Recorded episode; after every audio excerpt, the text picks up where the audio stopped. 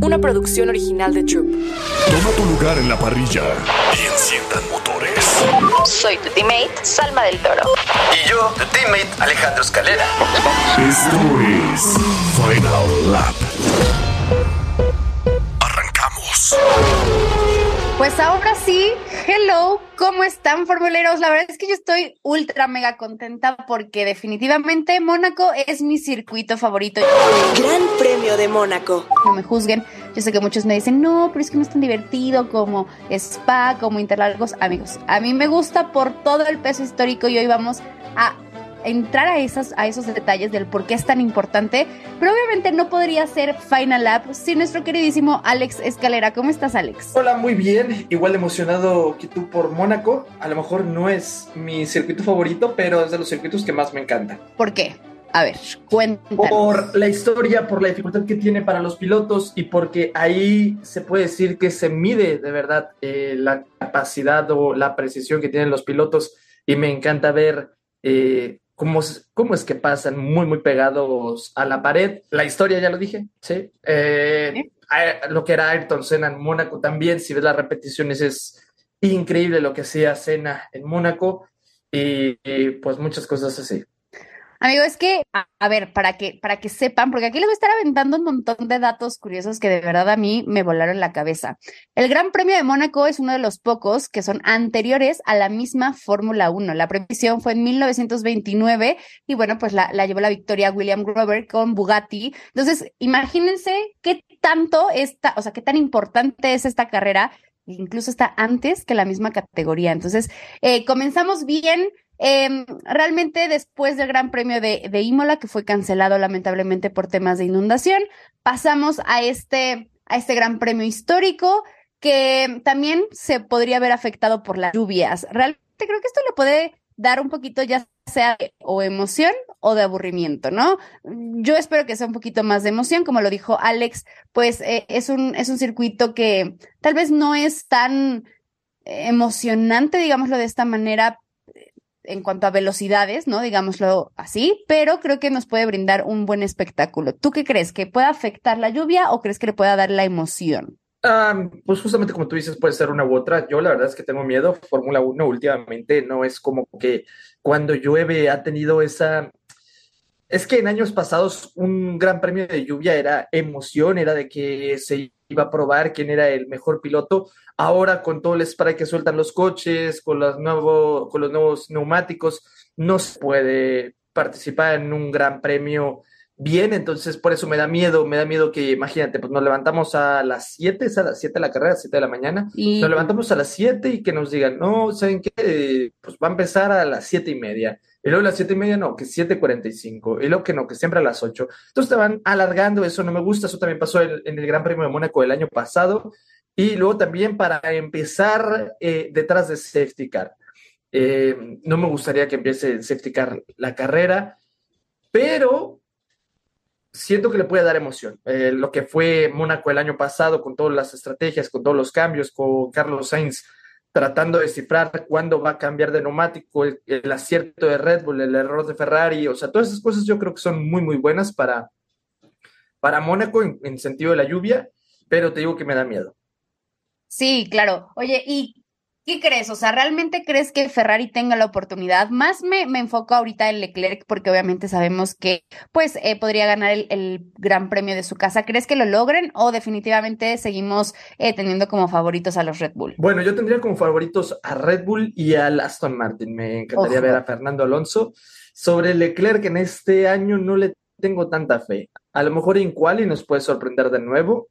Eh, sí, sí. cuál sabemos qué es lo que va con Leclerc, pero no sé. A lo mejor muchos dicen, no, la maldición de Leclerc en Mónaco, sí, pero no creo que vaya a ser el caso, sino que el coche no lo veo óptimo para, para Mónaco. Ay, triste, porque la verdad es que siento que siempre llega con esa esperanza de que sí, lo voy a poder hacer y una cosa, ya sea Ferrari, ya sea que él choca, no se le da, no puede ganar el gran premio de su casa, pero sí me gustaría verlo ahí, o sea, de verdad, genuinamente espero que, que le vaya muy bien a, a Leclerc, obviamente también a Carlos, pero miren, hoy vengo muy Ferrari y por eso traigo esta vibra de, que Leclerc pueda ganar el Gran Premio, pero también poniéndolos un poquito más en contexto respecto a este Gran Premio, eh, les cuento que mientras otros países tienen que pagar altas tasas por estar en el calendario de Fórmula 1, o sea, tal cual tienen que estar... Eh, ahí dando su, su, su mensualidad para que lo sigan conservando en el calendario eh, pues Mónaco no, no paga una tasa muy simbólica para que pueda mantenerse directamente en el calendario por un, o sea, por el peso histórico que tiene. O sea, como ya les dije, se, está, se corrió antes de que incluso existiera la categoría. Y también otro dato es que este circuito es un circuito muy pequeño, es muy corto. De hecho, eh, por eso las, lo, los pilotos tienen que dar tantas vueltas en una carrera para que obviamente puedan, pues, establecer lo que marca la, la, el reglamento pero de acuerdo a las reglas que se establecen, pues realmente eh, ningún otro circuito podría tener menos de 3.5 kilómetros de longitud en total. Entonces, aquí ya se empiezan a ver por qué todo el mundo dice Mónaco, o sea, por qué es tan importante. De hecho, a todos los, los pilotos que, eh, que se le han preguntado es como, ¿qué piensas de Mónaco? Siempre dicen como el peso histórico, yo quiero ganar Mónaco. Bueno, amigos, pues ya están teniendo aquí un contexto del por qué es tan importante. Sí, no por nada es la triple corona, o sea, el cómo, o sea, la triple corona, para los que no lo sepan, es ganar Mónaco, ganar la Indy 500, que de hecho también se va a llevar a cabo este fin de semana, y ganar las 24 horas de Le Mans, que es como las, las carreras más importantes de cada categoría. Entonces, ahí más o menos te das cuenta del peso que tiene Mónaco en Fórmula 1 para que sea una de las carreras de la triple corona, una de las carreras con las que sueña eh, cualquier piloto. Sí, justamente. Y bueno, pues obviamente tenemos que irnos un poquito al pasado, digo al pasado, al año pasado, porque pues realmente fue la victoria de Checo Pérez. Entonces, ¿qué te parece si nos vamos directamente a nuestra sección favorita, nuestro viejo sabroso? Chequito, nuestro viejo sabroso. Checo Pérez ganó el año pasado en una era una carrera muy, muy buena. De hecho, eh, a mí me sorprendió bastante. Primero que nada, me sorprendió mucho el cómo, el cómo Ferrari, por así decirlo, ya venía con una decadencia de carreras, ya venía con una decadencia de, de rendimiento. Y yo creo que Mónaco fue el boom que terminó desatando todo. Y también el, una de las carreras en las cuales Leclerc se empezó a quedar abajo. Definitivo. En caliente.mx jugamos por más. Más home runs, más canastas, más puntos.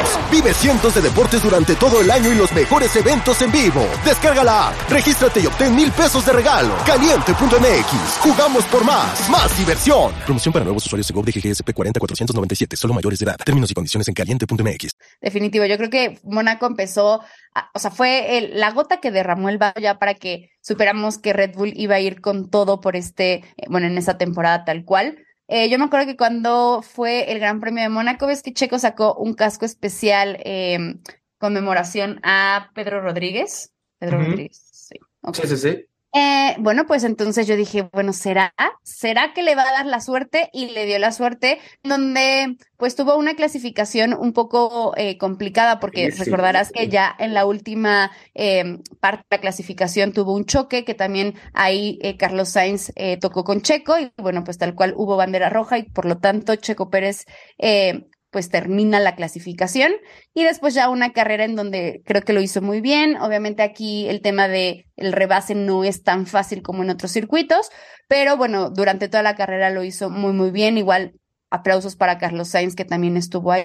Y bueno, pues tenemos el himno nacional en, tocado en vivo, ¿no? Porque es la única carrera en donde no ponen como tal un disco, un, un este, como un audio ya pregrabado, sino más bien eh, está ahí una orquesta quien toca el, el himno. Entonces eso me parece muy lindo, muy icónico y espero que este año se repita. La verdad es que me encantaría, sería como increíble. Creo que está complicado porque, bueno, tenemos a un Max Verstappen muy fuerte, creo que va a regresar con todo, creo que en, en, el Gran Premio de Miami nos hizo ver que él quiere ser el número uno y no se va a dejar de nadie, entonces bueno, Checo no la va a tener fácil y como dices, ¿no? Aston Martin con Fernando Alonso yo también lo veo ahí como contendiente a la victoria, que sería increíble. A mí me encantaría ver a Checo ganar por segunda vez consecutiva a Mónaco, obviamente eso sería algo que me alegra el alma, pero también, no sé, me emociona mucho porque si hay un circuito en el que no tenemos que ver, o sea, hay un circuito que tiene la posibilidad de no tener un Red Bull ganador, digo, porque no me extrañaría si Red Bull gana todas las carreras, no me extrañaría para nada. Pero si tenemos un circuito en el que se puede emparejar un poco más la cosa es Mónaco y me gustaría que fuera, no sé, te imaginas, eh, Fernando Alonso eh, ganando la 33 en Mónaco o tal vez Mercedes dando la, Ojalá. la sorpresa con las mejoras, aunque siento que Mónaco no es el lugar ideal para probar las mejoras que te- tuvieron que traer para Imola.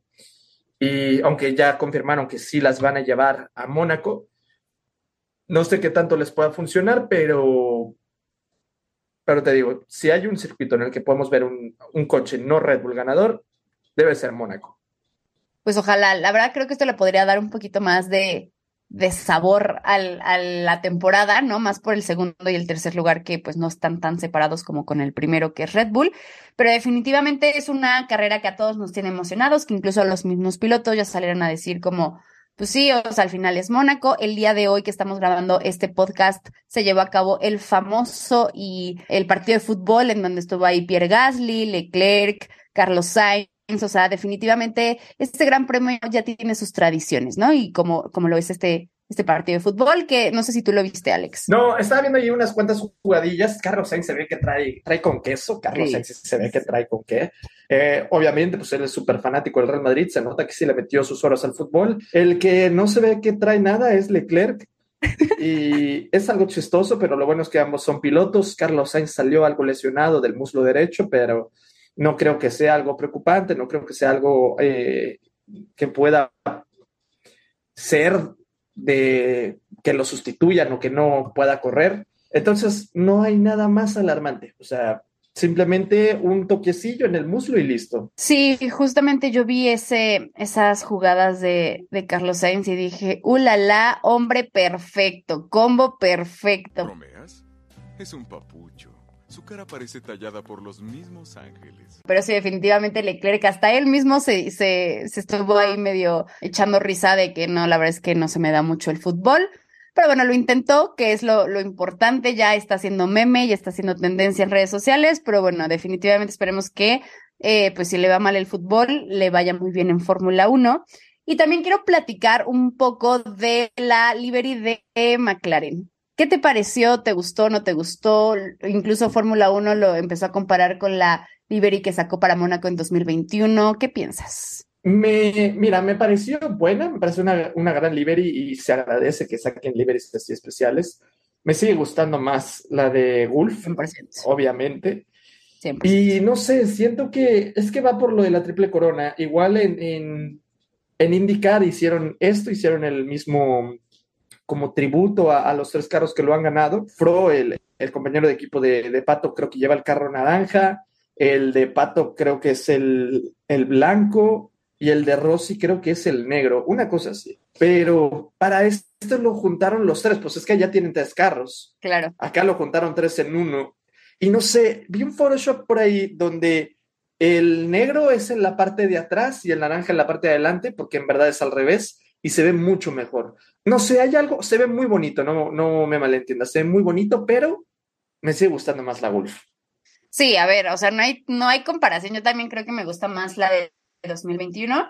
Pero te voy a decir, y le voy a dar el reconocimiento aquí a McLaren, que me gusta que sí cambien tal cual como la estructura, el diseño. O sea, siento que Red Bull trata, ¿saben? Como que Red Bull son más como serios o más conservadores en los cambios de la livery. Pero pues nada, le agregaron algunas líneas y obviamente se ve diferente y es bonito y todo, pero a mí me gusta que McLaren vaya y se arriesgue, como Alfa Romeo que también lo ha hecho en su momento. O sea, me gustan esos cambios que definitivamente se puedan se puedan ver en pista y se puedan eh, ver los cambios y sean icónicos como lo hicieron en 2021. Entonces, bueno, yo estoy eh, feliz, emocionada. Veamos cuál es la merch que tal cual sacan. Esperemos que sea algo lindo. Ya salió la merch que va a estar, eh, pues, utilizando, si lo queremos ver de esta manera, Leclerc. Me gustó, o sea, es muy linda, es blanca, con los, como unos recuadros rojos. No, Unos no sé si rombitos. tengan- ajá, no sé si tengan algún significado en Sí, sí, sí, es, es que A ver. el escudo, el escudo de Mónaco los tiene, o sea, el escudo de Mónaco los tiene atrás, eh, es parte del fondo, entonces por eso lo puso. Ah, mira, amigo, yo no sabía eso. Excelente. Y sí, ojalá que, que la podamos tener. Creo que es una, una linda gorrita. Y bueno, pues obviamente nos tenemos que ir a los horarios. Otra vez empezamos a, no, a madrugar, empezamos a madrugar, pero eh, pues bueno, las, prácticas el 26 de mayo, 5.30 am, el mismo 26 las prácticas 2 a las 9 de la mañana y ya el sábado las prácticas eh, 3 a las 4 y media de la mañana, esas sí están un poquito más rudas y la clasificación 8 de la mañana. Ya para la carrera es el domingo 28 de mayo a las 7 de la mañana. O sea, no está tan grave, tampoco está tan, tan cómodo, pero bueno, bien. Ya sabemos que somos madrugar. Ajá. Y bueno, Alex, ahora sí, viene tu sección en donde todo mundo, hasta yo, todos aprendemos. Cuéntanos. F1 for Dummies. Bueno, en esta sección toca hablar de los circuitos callejeros, los circuitos urbanos, eh, hablar un poco sobre estos, qué contras tienen, qué pros. Y la verdad es que no es mucha ciencia, la verdad. Un circuito urbano, como ya lo dices, pues es Mónaco, está desde hace muchísimos años en Fórmula 1, desde 1950, no es algo nuevo, más bien lo nuevo es que ahora ya toman ocho, nueve fechas en Fórmula 1, eso, eso antes no pasaba, eh, como que la dirección que quiere tomar la Fórmula 1 es para los circuitos urbanos, pero pues prácticamente un circuito urbano es en medio de la ciudad, es en calles públicas, ¿sí? Se se cierran partes eh, que se usan para la vía pública normalmente. Eh, las calles se suelen delimitar con muros, con rieles, con mallas y Hey, it's Kaylee Cuoco for Priceline. Ready to go to your happy place for a happy price? Well, why didn't you say so? Just download the Priceline app right now and save up to 60% on hotels. So, whether it's Cousin Kevin's Kazoo concert in Kansas City, go Kevin, or Becky's Bachelorette Bash in Bermuda, you never have to miss a trip ever again. So, download the Priceline app today. Your savings are waiting. Go to your happy place for a happy price. Go to your happy price, Priceline. Lo peligroso aquí, lo que entra en contras es que, pues eso, que al estar muy, muy encerrado, las paredes están muy cercanas, casi no hay escapatorias.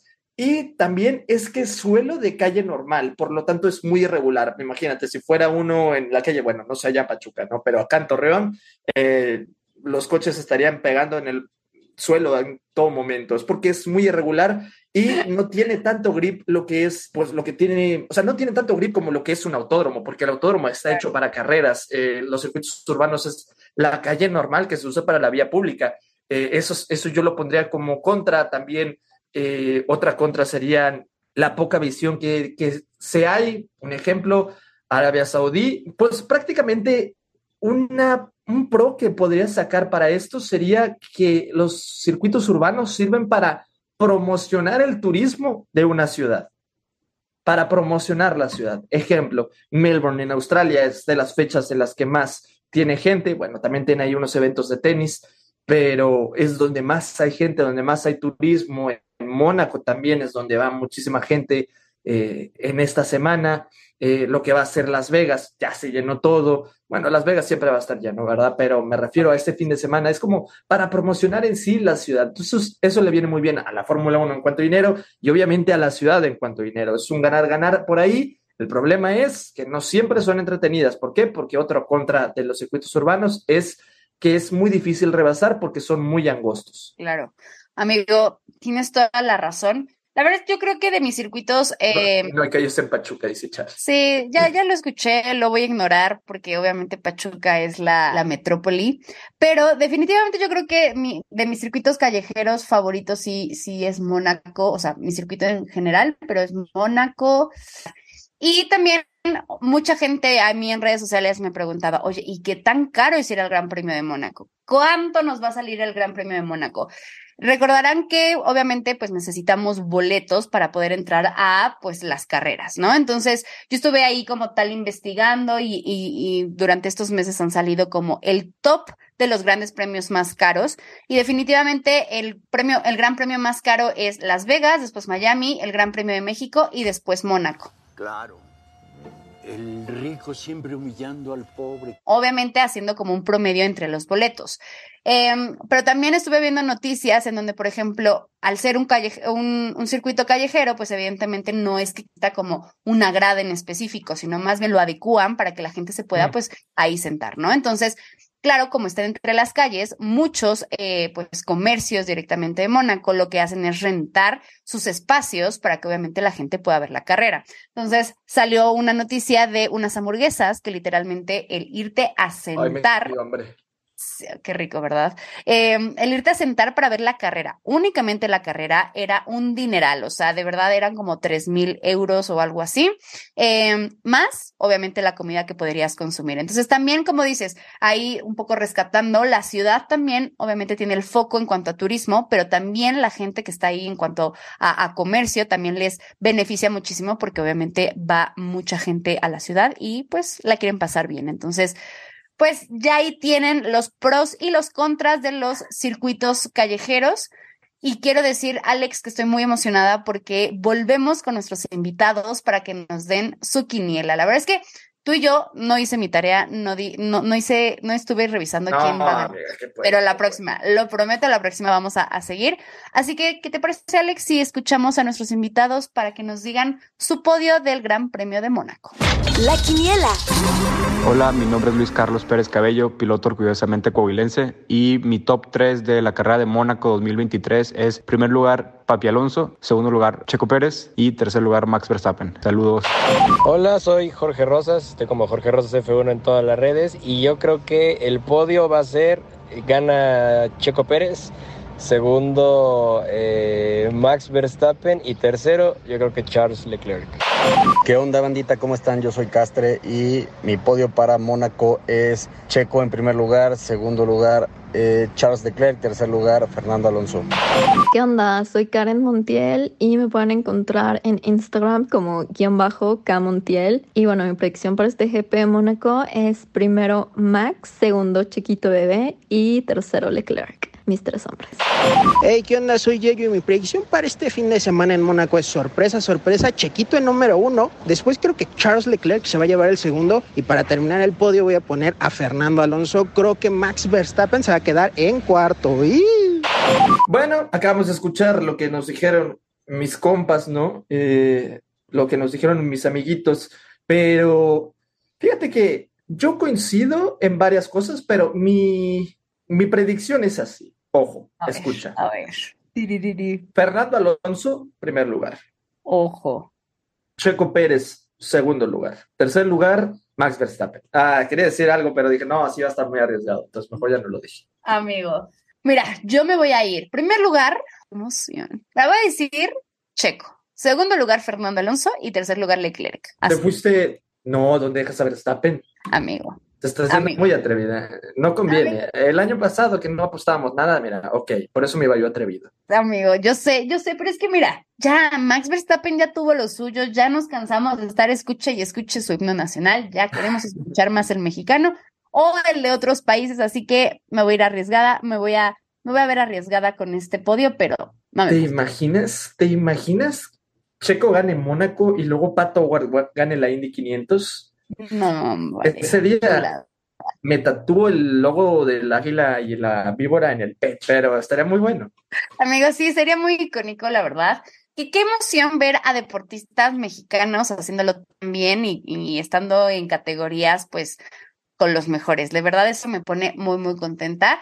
Y sí espero, o sea, les digo, yo soy fan de Checo, yo soy fan de Red Bull, pero sí me gustaría que este gran premio nos diera una sorpresa, o sea, algo diferente, para que se ponga bueno, o sea, para que nos dé una carrera interesante. Si es Fernando Alonso, me gustaría. Y, mm, y pues nada, estamos a horas, literalmente, que, bueno, según los rumores, de que digan que eh, va a existir esta como eh, colaboración entre Honda y Aston Martin. Mucha gente dice, no, no lo tuvieron que hacer. Otros dicen, fue lo mejor que pudo hacer Aston Martin.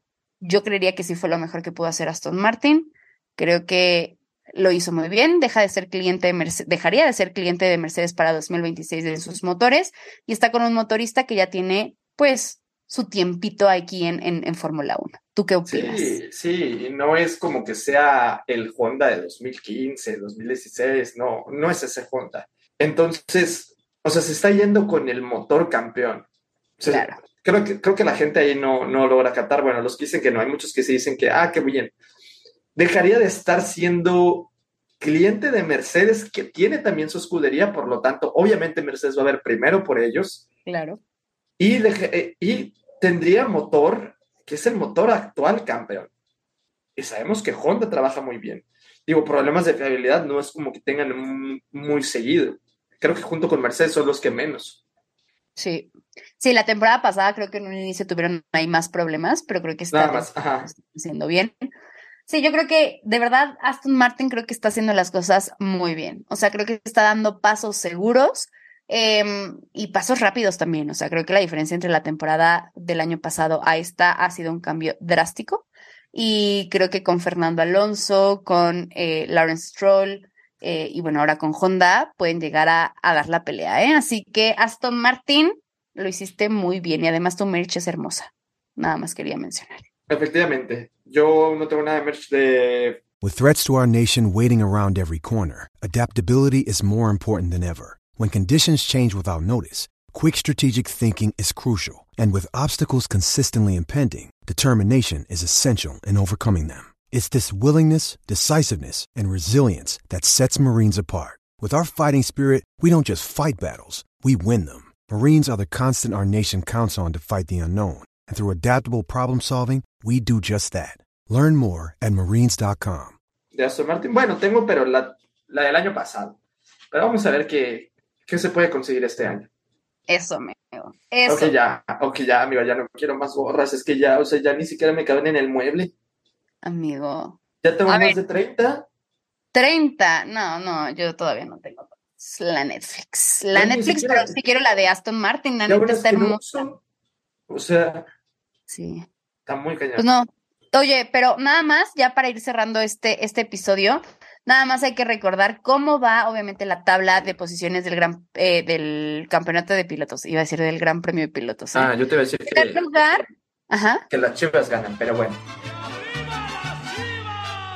No, amigo. Este, no digas esas cosas, por favor.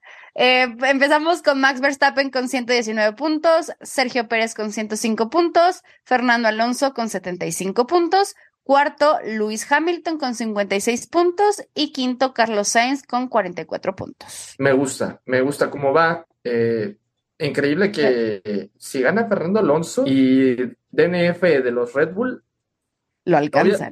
No, no, no, bueno, los alcanza, pero todavía seguiría en tercero. O sea, así la distancia de los dos Red Bull.